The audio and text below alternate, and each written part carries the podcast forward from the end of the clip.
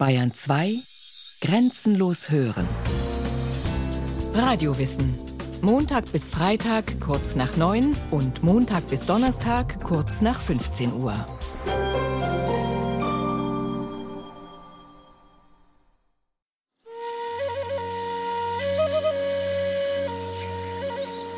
Nepal ist ein kleines Land, ja.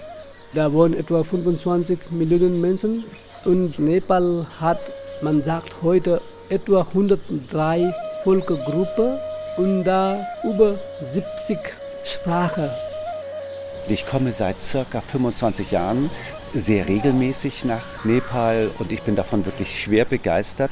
Und äh, die Religionen hier, ob das Hinduismus ist und Buddhismus, die sind ja dermaßen friedlich miteinander und das ist einfach schön.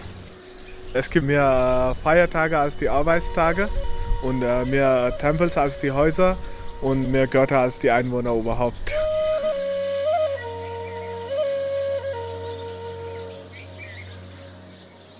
Der kleine Staat Nepal liegt an der Südflanke des Himalaya. Ein schmaler Streifen Land von etwa 800 Kilometern Breite zwischen dem tibetischen Hochplateau und der indischen Gangesebene. Nur 120 bis 200 Kilometer Luftlinie sind es vom Terail, dem sumpfigen Flachland an der indischen Grenze, bis zu den hohen Berggipfeln an der Nordgrenze des Landes, zu denen auch der höchste Berg der Welt gehört, der Mount Everest. Auf engstem Raum finden sich in Nepal extreme geografische Gegensätze. Und ebenso vielfältig wie die Landschaft ist auch die Kultur ihrer Bewohner. Da gibt es also ganz viele verschiedene Volksgruppen, die verschiedene Sprachen sprechen und die auch verschiedene Formen von religiöser Praxis haben. Der in Berkeley lehrende Ethnologe Alexander von Rospat hat die Religionen Nepals erforscht und mehrere Arbeiten dazu veröffentlicht. Wenn man das grob betrachtet, kann man sagen, dass in den hohen Bergregionen, also in den Gebieten, die an Tibet angrenzen, dass dort der tibetische Buddhismus vorherrscht. Da gibt es auch so eine gewisse Homogenität innerhalb dieser tibetischen Region, weil das doch sehr durch Klöster geprägt ist. Während die anderen Formen von religiösen Praxisen, die es in Nepal gibt, das ist schon sehr, sehr bunt und vielfältig. Bei einer Volkszählung im Jahr 2001 bekannten sich rund 11 Prozent der nepalesischen Bevölkerung zum Buddhismus. 80 Prozent gaben den Hinduismus als ihre Religion an. Allerdings können die Einwohner Nepals mit solchen vom Westen beeinflussten Kategorisierungen im Grunde nicht viel anfangen. Weil es eben nicht auf den Glauben drauf ankommt, sondern auf die Praxis drauf ankommt. Und das Wort Hinduismus, das ist ja eigentlich nur ein Label, eine Bezeichnung, um religiöse Praxis zu bezeichnen, die einfach in Indien beheimatet ist. Ja. Und das bedeutet also, dass da ganz viele verschiedene, wirklich verschiedene Formen von religiöser Praxis gibt, die man unter der Rubrik Hinduismus irgendwie erfassen kann, die aber dann trotzdem sehr vielfältig sind. Und das ist eigentlich das, was man im größten Teil von Nepal findet. Als die Nepalesen an, ich glaube, das war der erste große Zensus, die erste große Volkszählung gemacht haben, da sind sie rumgelaufen und wollten wissen, welche Religion die Leute haben. Ja, und da stand dann auf dem Zettel stand da Hinduismus und Buddhismus drauf. Da haben fast alle Leute Hinduismus und Buddhismus angekreuzt, weil die verehren sowohl Buddha als auch Mahadev, den großen Gott Shiva, ja. Und das hat ihnen überhaupt nicht eingeleuchtet, dass man nur eine Religion hat. Weitaus wichtiger ist die Zugehörigkeit zur Kaste, der gesellschaftlichen Gruppe, in die man hineingeboren wird. Es gibt ja hunderte und im Endeffekt tausende von verschiedenen Kasten, ja, je nachdem, wie man das definiert. Ja. Und die teilen eine Form von Brauchtum, das auch das erfasst, abdeckt, was wir normalerweise mit dem Begriff Religion verbinden. Deswegen ist es so, dass man durch die Geburt in die Kaste eigentlich auch seine religiöse Identität erbt. Daher spielt die innere Überzeugung bei weitem nicht die Rolle wie in westlichen Vorstellungen, sagt von Rospat. Relevant ist es, was die machen, was die handeln, ja. Zum Beispiel, was die essen, ja. Das ist durch die Kaste mehr oder weniger vorgegeben. Vor allem, was man nicht isst, ja. Das ist auch keine Wahl, ja. Ob man Alkohol trinkt oder nicht, ob man Schweinefleisch isst oder nicht, ob man überhaupt vegetarisch ist oder nicht. Das wird alles über die Kaste definiert. Religion definiert sich über Praxis.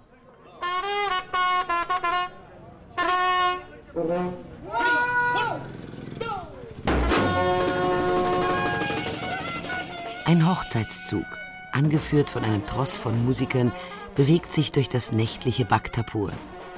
Die alte Stadt im Kathmandu-Tal ist für den Autoverkehr weitgehend gesperrt. Touristen wird ein stattliches Eintrittsgeld abverlangt. Es soll den Erhalt der einzigartigen Altstadt finanzieren. Die roten Backsteinbauten stammen zum Teil noch aus dem 15. Jahrhundert und weisen zahlreiche Zeugnisse gelebten Glaubens auf. Tempel, Götterfiguren, Reliefs mit religiösen Darstellungen. Für den Forscher sind sie Dokumente einer speziellen Form des Buddhismus, der nur noch in diesem nach der Hauptstadt Kathmandu benannten Tal existiert. Das ist sozusagen das letzte Überbleibsel des indischen Buddhismus, der in Indien im 13. Jahrhundert verschwunden ist. Die haben also benutzen Sanskrit als sakrale Sprache und haben das gleiche Schrifttum, das der indische Buddhismus hatte. Und das ist praktisch ein Bestandteil des indischen Buddhismus gewesen. Und während alles andere verschwunden ist, hat er sich dort in Nepal halt in dieser kleinen Enklave im Kathmandu-Tal, was ab vom Schuss liegt, hoch in den Bergen liegt, gehalten. Ja. Das ist auch nicht nur der Buddhismus, sondern es ist auch der Hinduismus. Ja. Der Hinduismus, der sich im Kathmandu-Tal erhalten hat, der ist sehr archaisch, in altertümlicher Form und die bewahren Formen von Praxis und auch im Endeffekt Schrifttum, die in Indien längst nicht mehr gepflegt werden. München, Maximilianstraße 42. Das Völkerkundemuseum beherbergt in seinem Archiv zahlreiche Kostbarkeiten, die das religiöse Leben in Nepal dokumentieren. Darunter auch eine etwa 60 Zentimeter große silberne Statue, die gerade von den Asienexperten Bruno Richtsfeld und Wolfgang Stein vorsichtig aus dem Regal gehoben wird. Die Figur ist aus versilberter Bronze und stammt circa aus dem 18. Jahrhundert. Ob das kostbare Stück aus Nepal stammt oder aus Tibet, ist nicht eindeutig belegt. Fest steht jedoch, dass es die Darstellung eines bedeutsamen Geschehens ist, das in der heute zu Nepal gehörenden Stadt Lumbini stattgefunden haben soll. Bruno Richtsfeld. Das ist die Mutter von Buddha, wie die sich festhält an einem Baum im Park in Lumbini. Und dort also wird der Buddha geboren und er tritt eigentlich aus der Seite heraus. Das soll eine schmerzlose Geburt gewesen sein und natürlich übernatürliche Geburt. Aber hier bei dieser Statue ist der kleine Buddha nach oben verrutscht und er kommt aus der Achsel raus. Um neue Besucher ins Land zu ziehen, wirbt die Tourismusindustrie zunehmend damit, dass in Nepal die Geburtsstätte von Buddha Gautama liegt. In der buddhistischen Hochreligion allerdings haben derartige Kultplätze keine große Bedeutung. Ähnlich ist es mit den Darstellungen des Buddha selbst. Für die Mönche sind eigentlich diese Buddha-Figuren nur Meditationshilfen, mit Hilfe derer sie eigentlich die Fähigkeiten erwerben sollen, die durch diese Figur symbolisiert sind oder ausgedrückt werden. Nach der Lehre Buddhas soll man sich durch innere Erkenntnis, nicht durch blinden Glauben, dem obersten Ziel nähern, der Befreiung von allem Leid. Auf den Wegen dorthin lernt der Mensch, sich vom Egoismus zu lösen, alle starken negativen Gefühle abzulegen und positive Eindrücke zu sammeln. Und eben danach, wenn sie diese Fähigkeit erreicht hat, auf dem Weg zur eigenen Erleuchtung, spielt eigentlich so die Verehrung dieser Buddha-Figur gar keine so große Rolle mehr. Ne? Das ist eigentlich nur eine Hilfe, eine Meditationshilfe auf dem Weg zur eigenen Erleuchtung. Das Ziel ist ja das Nirvana, also der Ausstieg aus dem Kreislauf der Wiedergeburten. Sie müssen ja die Anhaftung verlieren, sonst kommen sie da nicht raus. Auch im Hinduismus ist es das höchste Ziel, dem Kreislauf der Wiedergeburten zu entkommen und einzugehen ins Nirvana. Allerdings existiert in den Glaubensvorstellungen der Hindus eine bunt besiedelte Götterwelt. Ja, das ist jetzt Shiva und Parvati. Das ist also die. Wolfgang Stein zeigt eine getriebene Platte aus Kupferblech. Das Stück ist schon etwas ramponiert. Nur mit Mühe sind die feinen Details zu erkennen. Eine Trommel, Schlangen, Tiger und Löwe. Im Mittelpunkt erhebt sich eine vielarmige Figur, Shiva, eine der drei obersten Gottheiten des Hinduismus. Also das ist eine getriebene Reliefplatte, die aus Tempeln stammt und Sie sehen auch diese rote Farbe von der Beopferung, also von der Puja, also die Gott sei Dank da noch erhalten ist, weil es das rote Farbpulver, mit dem das bestreut wird. Die Spuren erzählen vom intensiven Gebrauch der Figur. Götterbilder wie dieses nehmen umfassend am Alltag der Gläubigen teil. Die werden wie Kinder sozusagen behandelt. Sie werden jeden Tag geweckt in der Früh, sie werden gewaschen, man setzt den Speisen vor, man unterhält sie den Tag und am Abend bringt man sie also wieder auch mit Musik zur Ruhe. Und Figuren, die sehr lang in diesem Tempelgebrauch waren, die sind natürlich auch stärker abgegriffen. Und teilweise sind dann die Gesichter nicht mehr sichtbar. Allerdings, wenn die Figuren dann beschädigt werden, dann nimmt man sie aus dem Kult heraus. Dann werden sie wieder eingeschmolzen und wird was Neues gemacht. Also die Bedeutung, die wir dem Alter oder so beimessen, ist für die Leute dort völlig uninteressant. Es geht darum, die Figur muss schön und komplett sein. Weil wenn sie nicht komplett ist, wenn irgendwo dann ein Arm abgebrochen ist oder sowas, dann ist sie nicht mehr für den Kult gebräuchlich. Und dann nimmt man sie raus. Teilweise wird sie eingeschmolzen und dann kommt eine neue.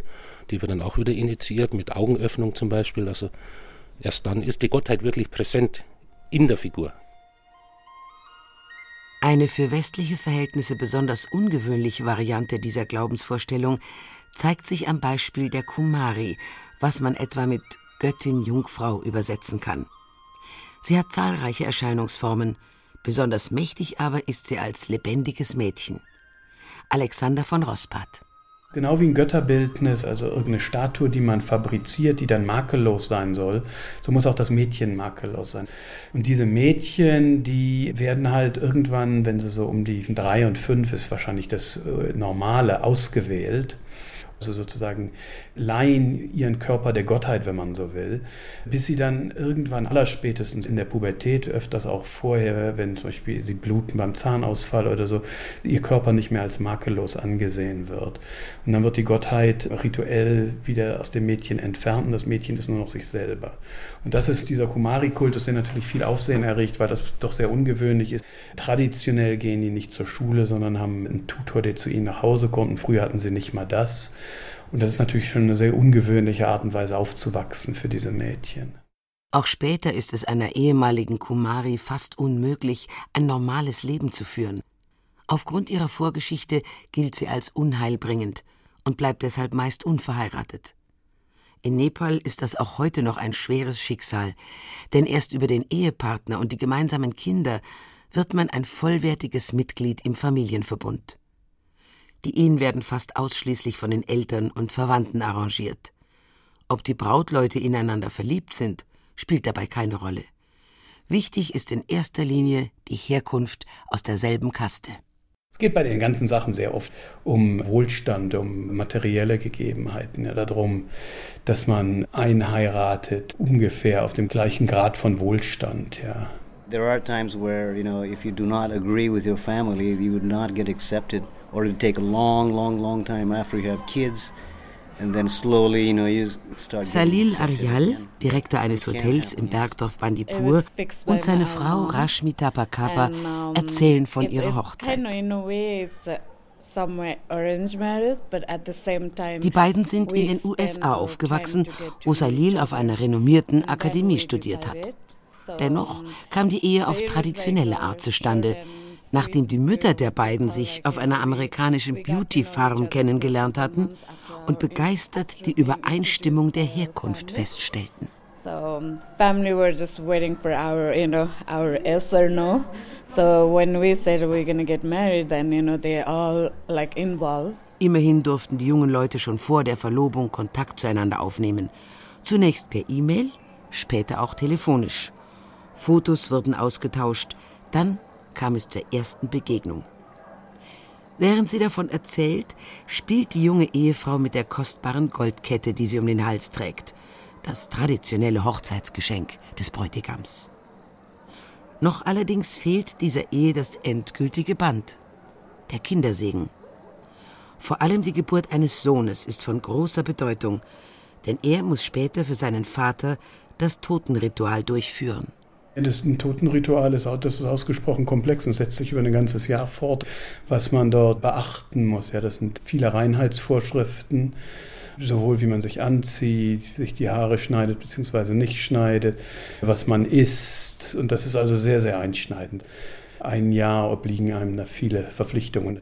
Nicht nur das Ende des Lebens, auch der Anfang ist von zahlreichen Ritualen geprägt. Ein besonders wichtiges Fest markiert den Höhepunkt und gleichzeitig den Abschied von der Kindheit. Das gibt es also im ganzen indischen Kulturraum, im Hinduismus und Buddhismus für junge Männer. Der Sanskrit-Begriff ist Upanayana, was so etwas wie Übergabe heißt oder Anvertrauen heißt. Und das heißt, der Vater vertraut oder gibt seinen Sohn über dem Sanskrit-Lehrer. Und theoretisch ist das so, dass diese Lehrzeit mehrere Jahre dauert und danach kommt der Junge zurück nimmt ein Bad und wird danach eigentlich vermählt, verheiratet. Das ist sozusagen das Standard, das theoretische Modell. De facto ist das so, das Ganze ist an einem Tag vorbei und die gehen dann zum Tempel um die Ecke, wo sie äh, in der Regel Ganesh verehren und äh, kommen dann wieder nach Hause. Aber das Resultat ist, dass sie durch das Ritual erwachsen werden. Und ja, ein paar Sachen kann man das handfest machen. Unter anderem, wenn die nach dem Ritual sterben sollen, also wenn die durch einen Verkehrsunfall zu Tode kommen, dann müssen für die die vollen Todesrituale beachtet werden und befolgt werden. Während wenn das vorher passiert, dann findet nur eine reduzierte Form der Todesrituale für die statt.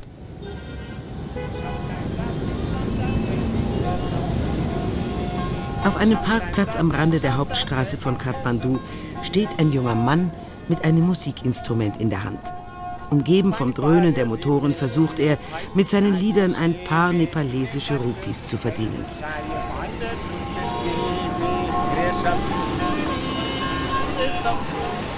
Für die meisten Nepalesen ist das Leben hart. Durch Armut und fehlende medizinische Versorgung sind sie Schicksalsschlägen nahezu schutzlos ausgeliefert umso wichtiger ist es, die Götter bei Laune zu halten. Dafür gibt es eigene Experten, Mittler zwischen Himmel und Erde. Auch wenn niemand gerne öffentlich darüber spricht, Schamanen sind bei allen kritischen Situationen dabei. Ob das nun eine Hauseinweihung ist, eine wichtige berufliche Entscheidung oder ein gesundheitliches Problem. Die Rituale, die da stattfinden, sind komplex und langwierig und die sind auch nicht komplett von Anfang bis zum Ende vorgeschrieben, sondern da ist immer sehr viel Raum für Spontaneität und die Spezifizität einer bestimmten Situation. Das sind also Seances, das sind Sessions, ja, die da stattfinden. Die zahlreichen Volksgruppen in Nepal und die damit verbundene Vielfalt machen es der Bevölkerung schwer, einen gemeinsamen Nenner zu finden. Die Suche danach ist eine der großen Herausforderungen für die Politik des Landes, die mittlerweile stark von den linksgerichteten Maoisten geprägt ist. Noch bis vor wenigen Jahren war Nepal hinduistisches Königreich. Hinduismus war bis zur Entmachtung des Königs im Jahr 2006 Staatsreligion. Man muss dazu sagen, dass traditionell das Selbstverständnis des Königs das ist, dass er allen Religionen auf, auf dem Staatsgebiet verpflichtet ist und nicht nur äh, hinduistische Religion fördert und schützt, sondern das gleiche auch mit Buddhismus macht und im Übrigen sogar mit Islam macht und mit Christentum. Und es gibt äh, tatsächlich Stimmen dieser religiösen Minderheiten, die das Gefühl haben, dass sie von dem hinduistischen König paradoxerweise besser in ihren Rechten geschützt worden sind als von dem modernen Staat. Laut offizieller Volkszählung bilden die Moslems etwas mehr als vier Prozent der Gesamtbevölkerung. Noch geringer ist mit unter einem Prozent der Anteil an Christen. Kein Wunder, war es doch den Nepalesen bis vor kurzem verboten, zu einem anderen Glauben zu wechseln. Noch heute müssen die Missionare im Land, zumindest offiziell, auf Bekehrungsversuche verzichten. Das tun sie aber nach dem, was ich gehört habe, nicht immer. Und es gibt also gerade in den entlegenen Bergregionen, wo der Staat versagt und den Leuten keine Schulen, keine Krankenhäuser, keine Gesundheitsversorgung zur Verfügung stellt. Dieses Vakuum wird oft von christlichen Gruppen gefüllt. Und ich habe mit Nepalesen darüber geredet, die da also eine sehr nonchalante Haltung zu hatten und gesagt haben, naja, dann, dann sind wir halt auch noch zusätzlich Christen. Das mit dem Jesus kann ja nicht so falsch sein, wenn ihr alle an den glaubt.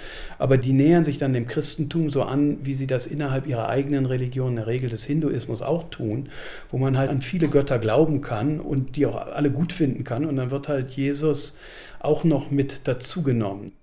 Weitaus weniger Toleranz herrscht bei der Eheschließung.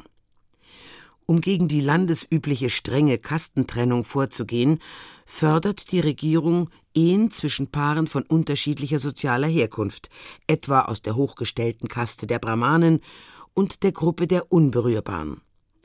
Doch die Prämie von umgerechnet rund 1000 Euro ist eine geringe Entschädigung für das, was ein solcher Schritt für das weitere Leben kostet.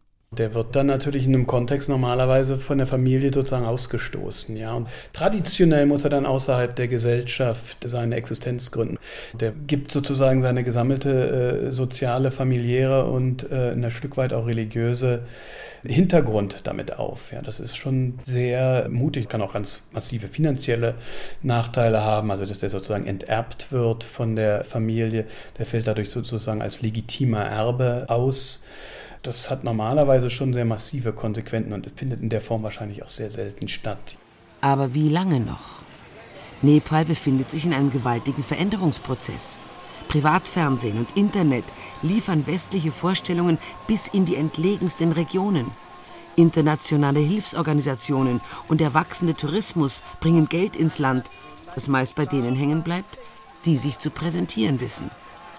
Das macht die Unterschiede zwischen arm und reich deutlicher als je zuvor.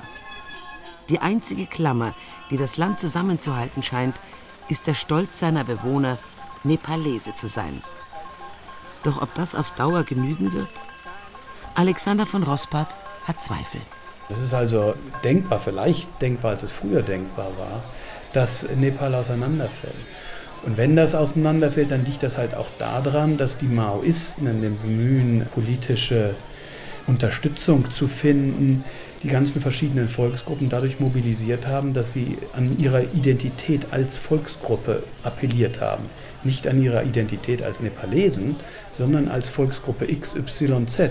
Und das ist sozusagen der Geist, der einmal aus der Flasche gekrochen ist und dort nicht wieder hinein will. Diese ganzen Volksgruppen, die haben alle das Gefühl, dass jetzt eingelöst werden muss, was ihnen damals versprochen worden ist. Es ist aber gar nicht einlösbar, weil die durchmischt wohnen. Die wohnen also nicht in Gebieten, wo es nur Volksgruppe X gibt, sondern die wohnen unentflechtbar miteinander. Ja. Und so steht es in den Sternen, ob die Zukunft wirklich Besseres bereithält für die liebenswerten Bewohner des Landes am Fuße des Himalaya.